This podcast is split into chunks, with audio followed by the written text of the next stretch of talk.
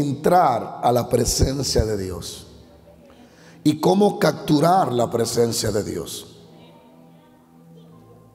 La presencia de Dios no va a ser atraída por las muchas oraciones de la mente. El salmista aquí dice lo siguiente, oh Jehová, de mañana oirás mi voz y de mañana me presentaré delante de ti y yo esperaré en ti. Hay cuatro puntos importantes que podemos señalar en este salmo que nos va a ayudar a relacionarnos con la presencia de Dios continuamente, constantemente. El ir diariamente a la presencia de Dios nos va a ayudar a fluir, no a empujar.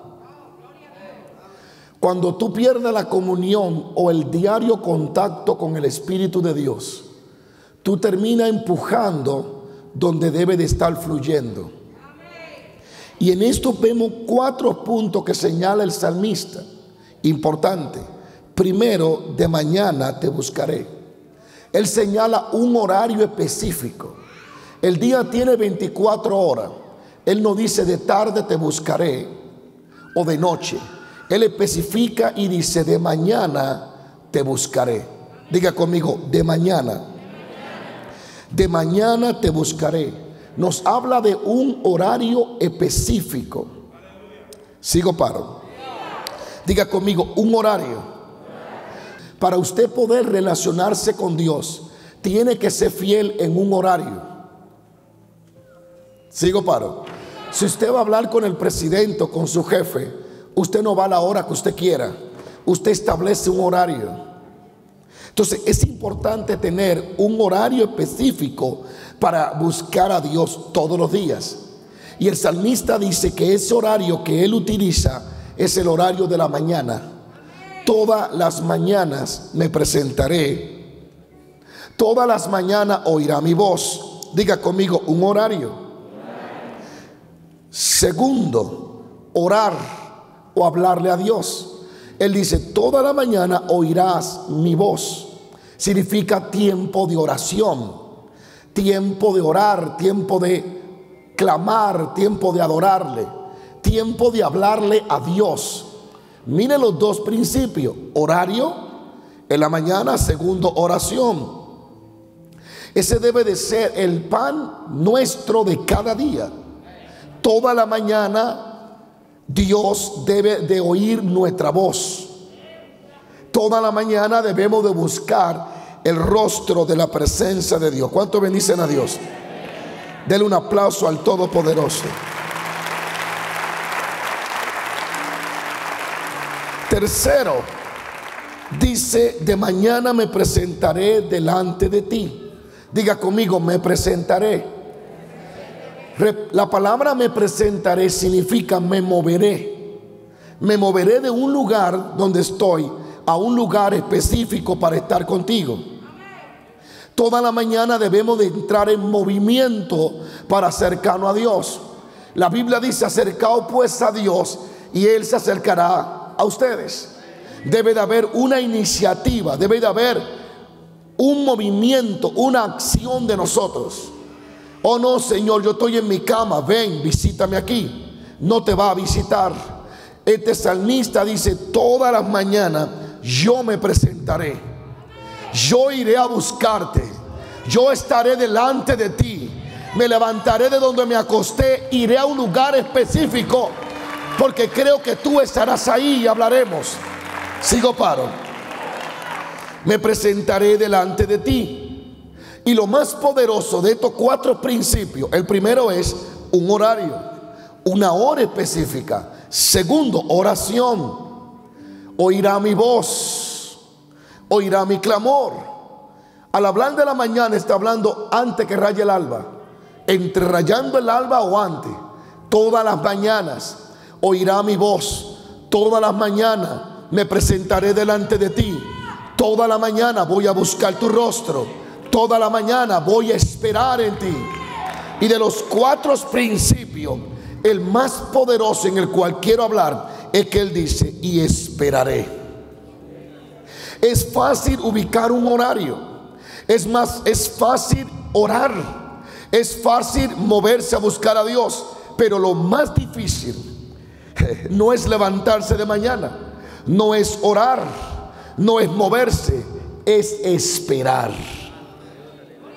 Ahí es donde la mayoría de nosotros no podemos capturar la visitación de Dios porque no sabemos esperar. No nos gusta esperar. Sigo paro. No nos gusta esperar. Queremos tener el control. Estamos tan adictos a lo rápido que creemos que con Dios será igual. Sin embargo, Dios literalmente llegará en el tiempo que la carne se, se murió o se adormece.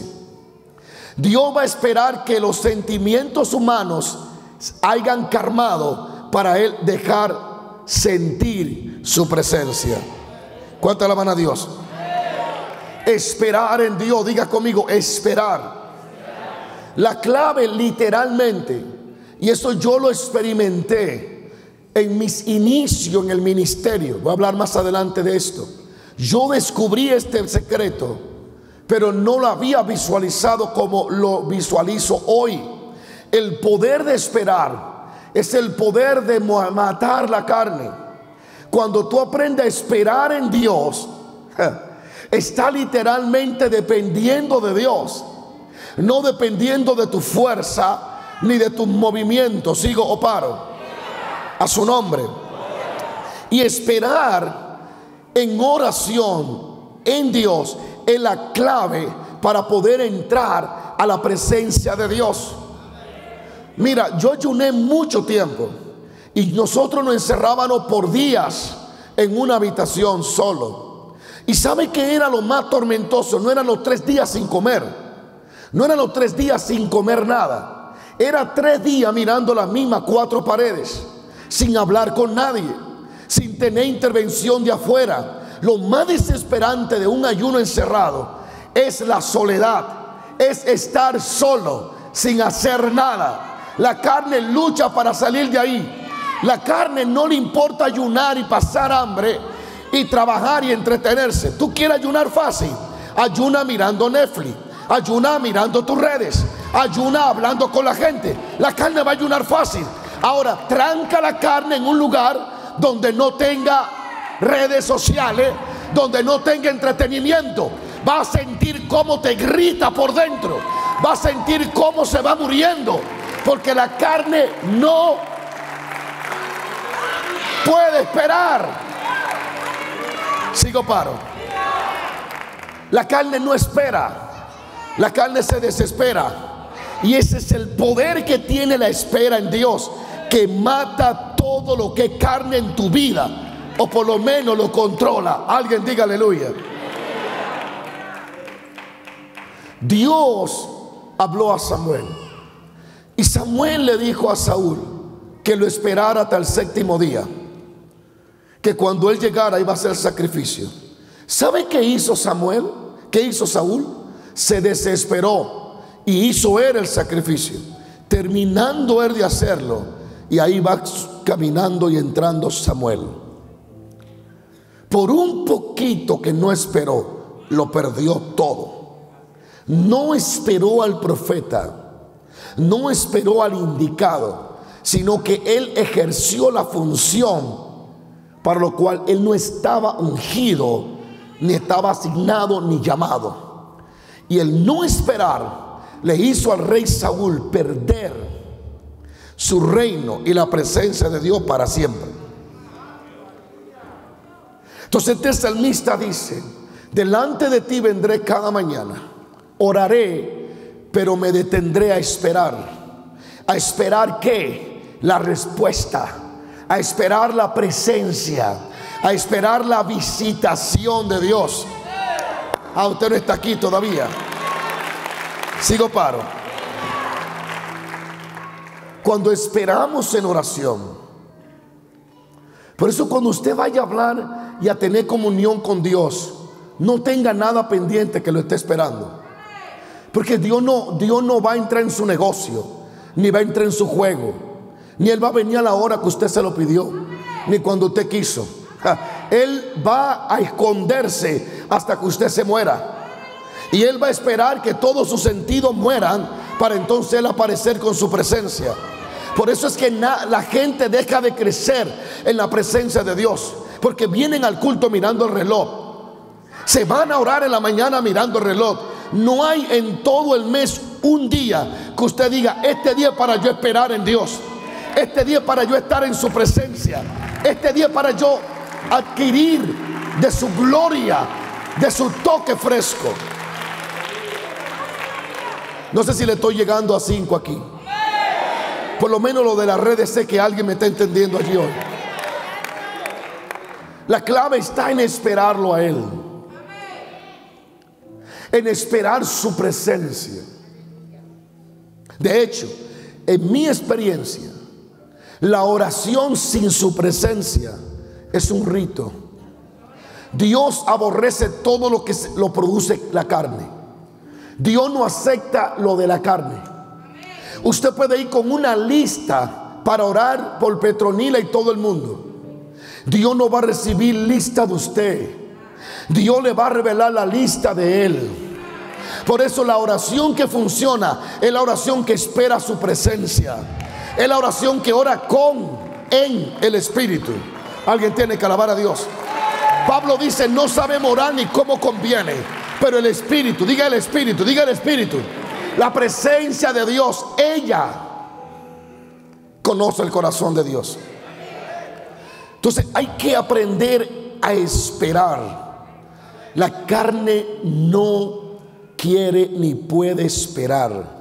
La carne cuando la ponen a esperar a Dios se muere.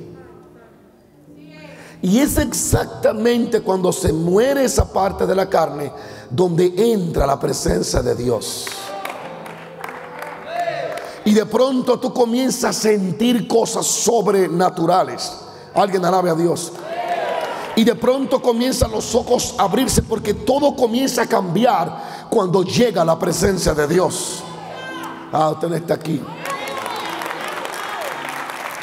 Sigo paro. Ahora solo le voy a dar un toquecito sobre eso. Lo que cambió a Jacob, y le voy a dar un toque, fue que Jacob se quedó solo y esperó. ¿Cuánto me dicen a Dios? Y el ángel le dijo, ¿cómo te llamas? Jacob. No se dirá más tu nombre Jacob, sino Israel. Y lo bendijo. Sigo paro. Cuando Jacob recibe la bendición, cuando le rompieron el muslo. Antes de romperle el muslo, él trató de apaciguar la ira de Esaú y no pudo. Él trató de convencer a Esaú y no pudo. Todo lo que hizo en la carne no le funcionó. Los regalos que le mandó Esaú no funcionaron. ¿Sabe cuándo las cosas se le voltearon a su favor? Cuando el ángel lo rompió cuando le quebró algo. ¿Y qué le quebró? Esta parte. Cuando usted le quiebra la pierna, que usted pierde estabilidad. Y ya usted no se puede sostener en usted mismo. Gracias. Dios no te va a dejar fluir hasta que Él no te quiebre. Hasta que Él no quite tu estabilidad humana en la que tú has descansado. Y cuando Él te destabilice toda fuerza del hombre, entonces tú dependerás de Él. Y es ahí donde no tiene que darle regalo a la gente para caerle bien, sino que la gracia de Dios es la que te hace fluir. La gracia de Dios es la que te lleva hasta ahí. Entonces la gente, la gente habla de todo tipo de cosas menos de quebrantamiento. Pero eso se lo voy a dejar para otro día. Alaba la gloria de Dios. Alaba la gloria de Dios. Hay gente aquí en las redes que necesitan que lo golpeen hasta que lo quiebren. Cuando lo quiebran sale el profeta que siempre estuvo ahí. Cuando lo quiebran las visiones se aclaran. Cuando lo quiebran comienzan a suceder cosas sobrenaturales a su favor. Sigo paro. Entonces hay gente que hay que quebrarlos. y que hasta que no son quebrados no pueden ser productivos. No pueden conocer la victoria hasta que no es quebrado. No le diga a Dios que lo quiebre, trate de buscar usted cómo quebrarse. Porque si Él lo quiebra, Él le va a dar duro. Él le va a dar donde usted va a sentir el golpe. El ángel no tocó a Jacob, el ángel le dio. ¡Bum! Le rompió el hueso. Ah, alaba lo que yo, yo no quisiera ese ángel como predicador. Ese ángel se llama el rompehueso. Le rompió el hueso, pero le cambió el nombre. Le rompió el hueso, pero lo hizo fluir. Le rompió el hueso, pero lo convirtió patriarca. Le rompió el hueso, pero lo enalteció. Le rompió el hueso, pero lo hizo caminar en la dirección que tiene que caminar. Hay alguien que Dios hoy le va a romper el brazo, el hueso, el oído, algo, pero lo va a poner en el caminar y en el fluir del Espíritu de Dios. Diga conmigo, esperar. Es la parte que casi nadie puede. La gente ora y sale corriendo. Yo conocí un profeta que fue con el que yo aprendí muchas cosas. Y la clave de él era esperar. Yo lo miraba ponerse de rodilla a las 11 de la noche. De él fue que yo aprendí eso. Después escuché a otro predicador muy poderoso que dijo lo mismo. Después hablé con Luz Israel cuando vino aquí, lo mismo. Y con todo el que yo conocí, lo mismo. El esperar es el que lo hace elegible para compenetrarse o relacionarse con la presencia de Dios. El esperar es, es, lo que lo prepara para que los ojos canales se cierren y se abran los espirituales. El esperar. Eh, yo le estoy hablando a gente y también...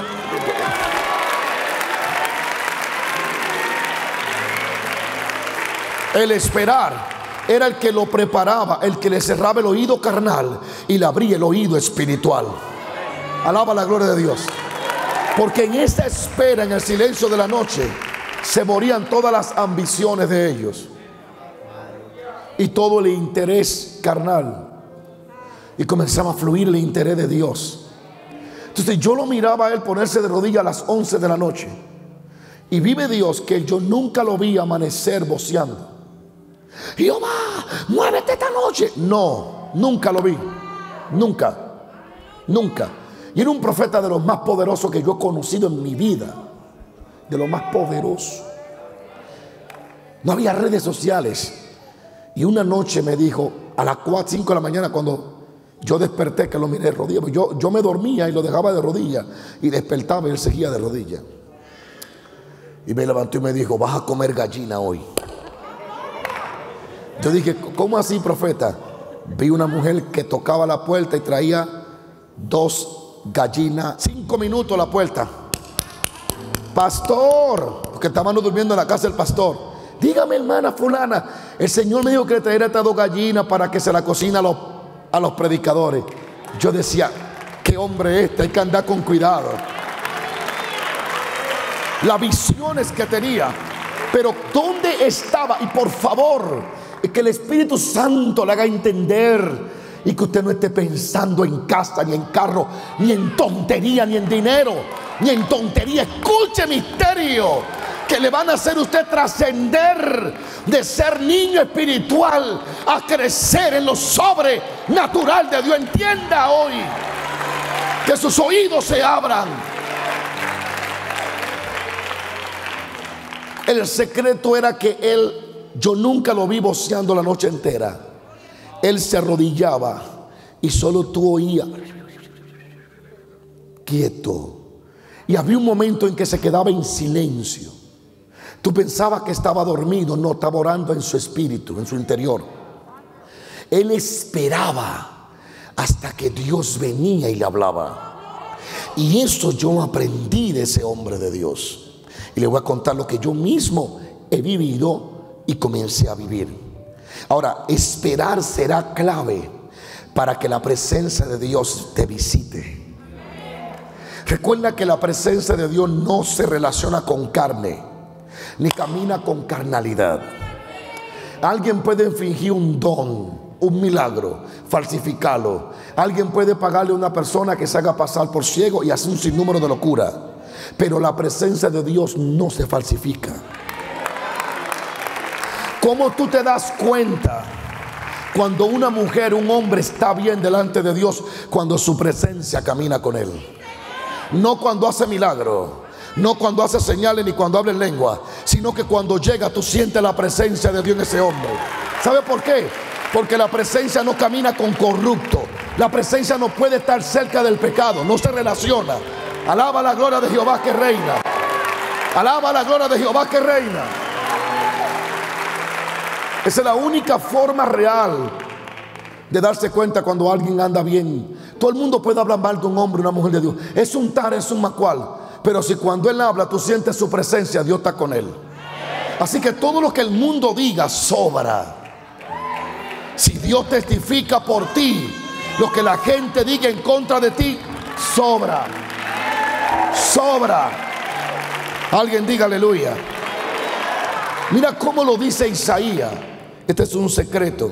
Pero lo que esperan a Jehová tendrán nuevas fuerzas, levantarán alas como las águilas, correrán y no se cansarán, caminarán y no se fatigarán.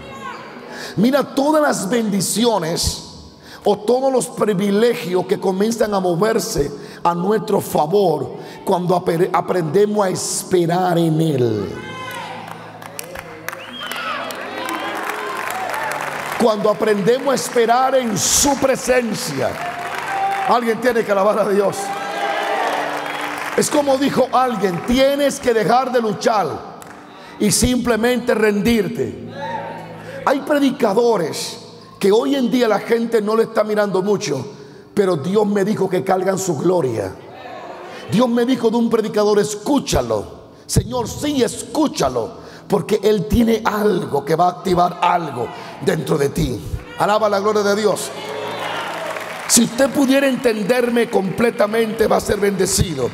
Pero lo que esperan a Jehová, quienes reciben nuevas fuerzas, quienes se levantarán como las alas de las águilas, quienes correrán y no se cansarán, quienes caminarán y no se van a fatigar.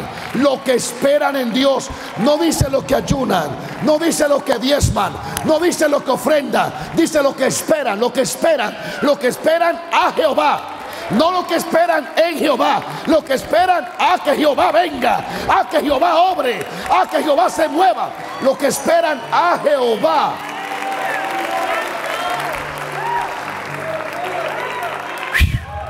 Por eso entiendo tantas veces que me puse de rodillas sin decir nada, pero en mi interior adorando en silencio, sin clamar por milagros, sin clamar por liberación, solo esperándolo cuatro y cinco horas de noche. Y cuando me paré en el púlpito era como un tsunami de gloria. Y yo decía, pero yo no pedí esto, yo no pedí lo otro, pero esperé a Jehová. Y cuando Jehová se entrona, Él hace su voluntad en aquello que no hay estorbo. Alguien puede alabar a Dios. Escucha eso. Diez minutos y termino lo que esperan a Jehová. Tu mayor error, y te lo va a decir hoy y moriré diciéndolo, es tomar decisión sin haber esperado en Él.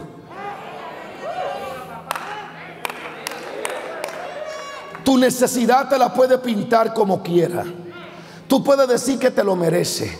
Tú puedes decir que tiene que hacer lo que tiene necesidad si lo hiciste sin esperar en Él. Te vas a comer los mocos. Suena feo, ¿verdad? Eso va a experimentar el que no liga sus decisiones a la voluntad de Dios. El que no espera en Dios.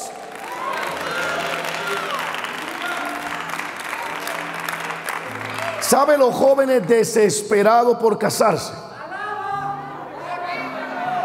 No, y escuche bien. Esto no es un juego lo que voy a decir. Porque esa mala decisión puede estar quitando un propósito eterno de un predicador o de una mujer a quien Dios la destinó para hacer cosas grandes. Y por tomar decisiones sin Dios, está echando a la basura todo el propósito eterno de Dios en su vida. Dios no une carne, Dios une espíritus. Pero lo que esperan en Jehová, ¿entendió esa palabra? Lo que esperan en Jehová tendrán que nuevas fuerzas. Aquí vemos literalmente cinco beneficios que se desatan, aparte del salmista 5, Salmo 5 que acabamos de leer, estos beneficios de Isaías 40, 31 dice, lo que esperan en Jehová, primero reciben nuevas fuerzas. Lo que esperan en Dios, su fuerza se les renueva. Usted se puede ir a, Miami de vacaciones, a botar el golpe, el estrés y dormir 15 horas al día y comer y respirar el yodo de la playa. Y si usted no esperó en Dios, usted va a venir con problemas en los pulmones. Va a venir con más estrés que va a estar hablando solo. La Biblia dice que yo me desestreso y recibo nuevas fuerzas cuando estoy en su presencia y espero en Él. Alguien tiene que decir aleluya. Es importante las vacaciones, amén. Pero el descanso está en Dios, no en dormir. El descanso viene de Él. Él es que lo produce. La Biblia dice, venía a mí que. Vamos, si la Biblia lo dice, usted tiene que creerlo. ¿Qué dice la Biblia? Venía a mí que. Lo que esté trabajado y. ¿Y yo qué? ¿Y yo qué? ¿Y yo qué? Su presencia te hará descansar. ¿Qué le dijo? ¿Qué le dijo? Cuando Moisés recibe la palabra, mi presencia te dará descanso, es que él estaba cansado. Moisés llegó un momento que dijo, mejor mátame. Porque se estresó con tanta queja del pueblo. ¿Y qué le dijo Dios? Vete tres semanas a Nueva York de, de, vacación y tú vas a descansar. Él dijo, no, no, mi presencia, no el lugar, no la cama. No, no, mi presencia te dará descanso. En su presencia hay plenitud de gozo. Déjeme hablarle de su presencia. Su presencia no solo produce milagro, sino que te produce descanso, te produce gozo, te produce paz, te produce certeza, te produce seguridad. Su presencia te dará descanso. Escuche esto, me faltan cinco minutos. Cinco cosas desata Isaías que vienen sobre aquellos que esperan en Dios. Primero, renueva mi fuerza. Salgo cansado de aquí o del trabajo y cuando vea su presencia es como que me están esperando siete ángeles para meterme inyecciones, vitamina espiritual. Su presencia me renueva. Uh. Su presencia renueva tus fuerzas. Su presencia renueva tu mentalidad. Su presencia renueva tu espíritu.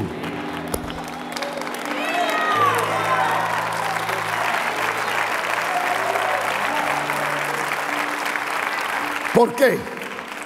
Porque su presencia, lo primero, lo único que renueva es tu espíritu. Y tu espíritu energizado por Dios renueva tu cuerpo. Ah, no lo entendieron. Él dijo, la carne para nada aprovecha. No, yo voy a dormir mucho para renovarme. No, no, para nada aprovecha. La Biblia dice que el espíritu es el que da vida. Y cuando habla de espíritu, no dice el Espíritu Santo, dice el espíritu tuyo que da vida. Pero el espíritu tuyo sin el Espíritu Santo está muerto. El Espíritu Santo recarga tu espíritu y tu espíritu recarga tu carne, tu cuerpo. Alguien puede alabar a Dios. Es en su presencia que hay descanso. Ahí es donde tenemos fuerza. Alguien diga aleluya. Tendrán nuevas fuerzas su presencia quita toda debilidad. No, por Dios, ¿qué es esto? Su presencia te da fuerza. Su presencia te da el poder. Su presencia te da la capacidad. Su presencia te da la resistencia.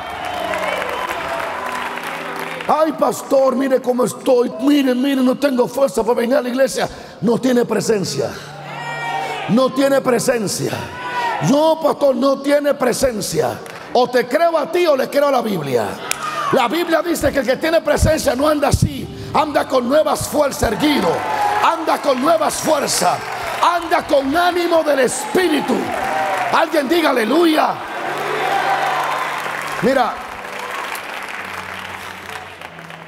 es que Dios me fue mostrando eso, pero yo no lo había visto. El primer siete horas, el segundo, que dimos en la 948, la presencia de Dios era tan fuerte que hubo unos días, yo le dije a mi esposa, me voy a quedar aquí. En la mañana le dije, me voy a quedar en la, oficina mía y tráeme la comida y la ropa para bañarme y cambiarme aquí. Porque yo no quería salir de allí. Yo me acosté en el piso, pero todo cansado. Y cuando me acosté, a los cinco minutos sentía. sentía ese poder caminándome en todo el cuerpo. Y a la media hora estaba yo así electrizado, listo para seguir ministrando. Oh my God, oh my God. Hay gente aquí que hoy se le vaya el cansancio. Hay gente aquí hoy que se le vaya el estrés. Gloria, gloria, gloria, gloria, gloria, gloria. Jesus. Dile a alguien, su presencia te va a alcanzar hoy. Mire, lo voy rápido. Tendrá nuevas fuerzas. Segundo, vivirá en las alturas porque tendrá alas como águila. Alguien diga aleluya. Levantará alas como las águilas. Se, se va a desconectar de las cosas terrestres y se va a conectar a la cosa celeste. Alguien puede, y aunque le estén ofreciendo un millón de dólares, si no es de Dios, va a decir: Cómete esa basura. Yo tengo algo más grande, su presencia. Es importante tener alas como águila. Significa ser dimensionado. Oh, no puedo terminar esto hoy. Ser dimensionado, ser desconectado de la dimensión terrestre. Ezequiel dice, me agarraron por el pelo y me suspendieron entre el cielo y la tierra. Y cuando estuve suspendido entre el cielo y la tierra, entonces tuve visiones de Dios. Hay gente ciega espiritualmente porque los ojos están en la casa, en las vacaciones, en el trapo de carro, en la, en cacháchara de casa y nada para arriba. La Biblia dice poner a mirar en las cosas de arriba.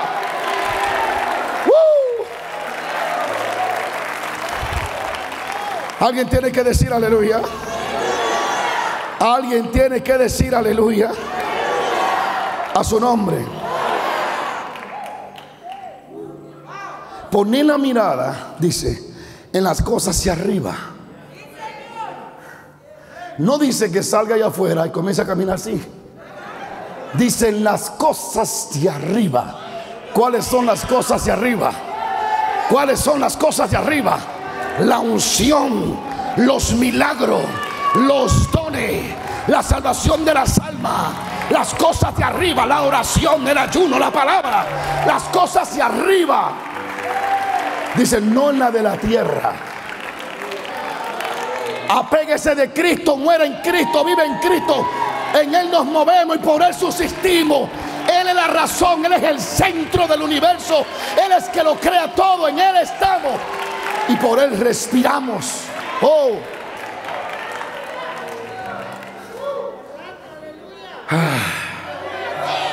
Yo tuve una imaginación de que Cristo me iba a visitar y iba a hablar conmigo. Y nada más me imaginé eso y comencé a llorar. Su presencia lo es todo. Viviré en las alturas. Tercero, correremos. Dile a alguien, correremos. O sea, el tiempo perdido será redimido. Mire, yo no puedo explicar mucho, pero ahí le va. Cuando tú estás fuera de su presencia, te atrasa. Mas cuando tú esperas en su presencia, su presencia te hace correr para redimirte lo que tú perdiste. Va a entrar en un aceleramiento, en un fluir, en un mensaje fresco. Profecía que tú tenías que haber dado, de pronto la va a estar soltando y soltando porque su presencia te acelera. Alguien diga aleluya. Cuarto, no habrá cansancio. Correrán y no se, y no se cansarán. Di conmigo, se va el cansancio. Eh, diga conmigo, se va el cansancio. Su presencia absolve el cansancio, lo quita, lo desaparece, nos da nuevas fuerzas. Y si usted quiere probarlo esta noche, amanezca esta noche mirando televisión. Y mira cómo se va a levantar mañana. Y pasado mañana amanezca orando. Y te verá cómo se va a levantar a las 5 de la mañana energizado. Lleno de la gracia y del poder de Dios. Sigo paro. No habrá cansancio. Su presencia quita el cansancio. No, está hablando literalmente, quita el cansancio. A su nombre. Su presencia quita el cansancio. Esperar en Él quita el cansancio. Rendirse quita el cansancio.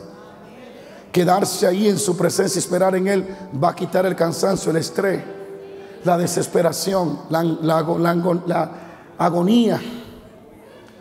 Esperar en Él es clave y es la clave. Caminaremos, dependeremos de Él, a su nombre.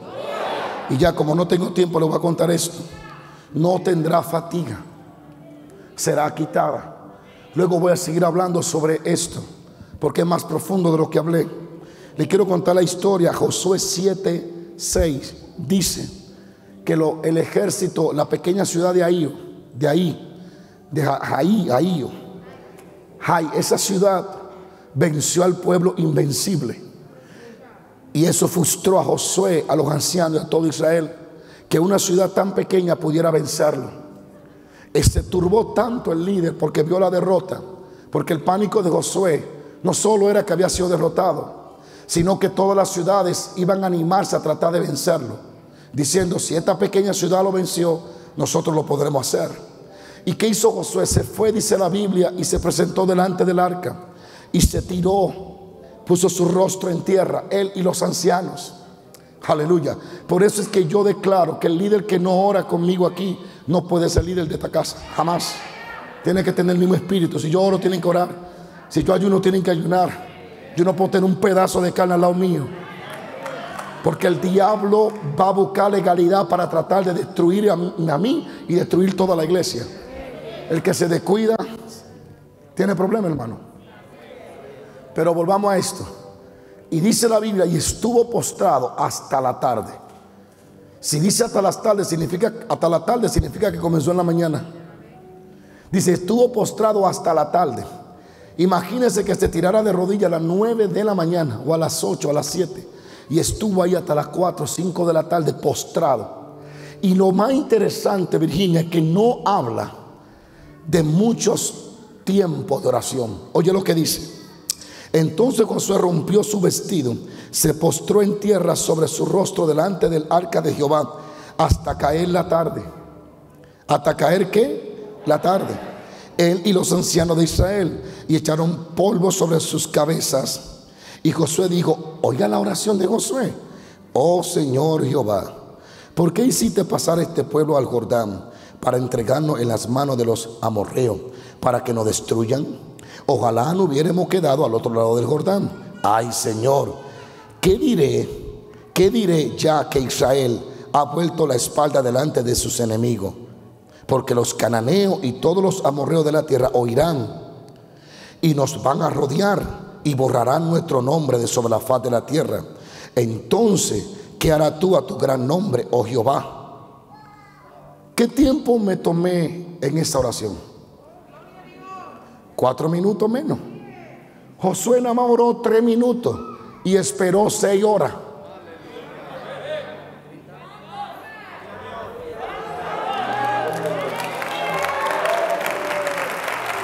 ¿Qué es lo que pasa ahora? Queremos orar seis horas y esperar tres minutos. No va a funcionar. Él oró tres minutos y esperó seis horas. Y dice, y Jehová respondió a Josué, ¿qué haces ahí postrado? Levántate. Pero le dio dirección, le dijo lo que tenía que hacer. El problema es que pasamos seis horas hablando y dos minutos esperando. Josué oró cinco minutos. Bueno, usted acaba de, yo acabo de leer la oración de Josué. La Biblia dice que eso fue lo que él dijo.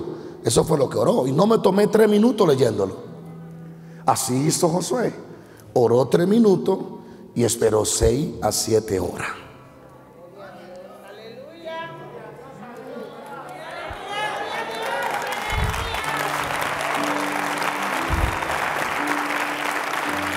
¿Cuál fue la clave para Josué recibir respuesta de Dios? Sencillo, oró y esperó. Y esa será la clave. Esperar en Él. Esperar en Él. Esperar en Él. Esperar en su presencia. Siervo oró cinco minutos y esperó cinco horas. Eso es orar en el Espíritu. Esperar hasta que Él llegue.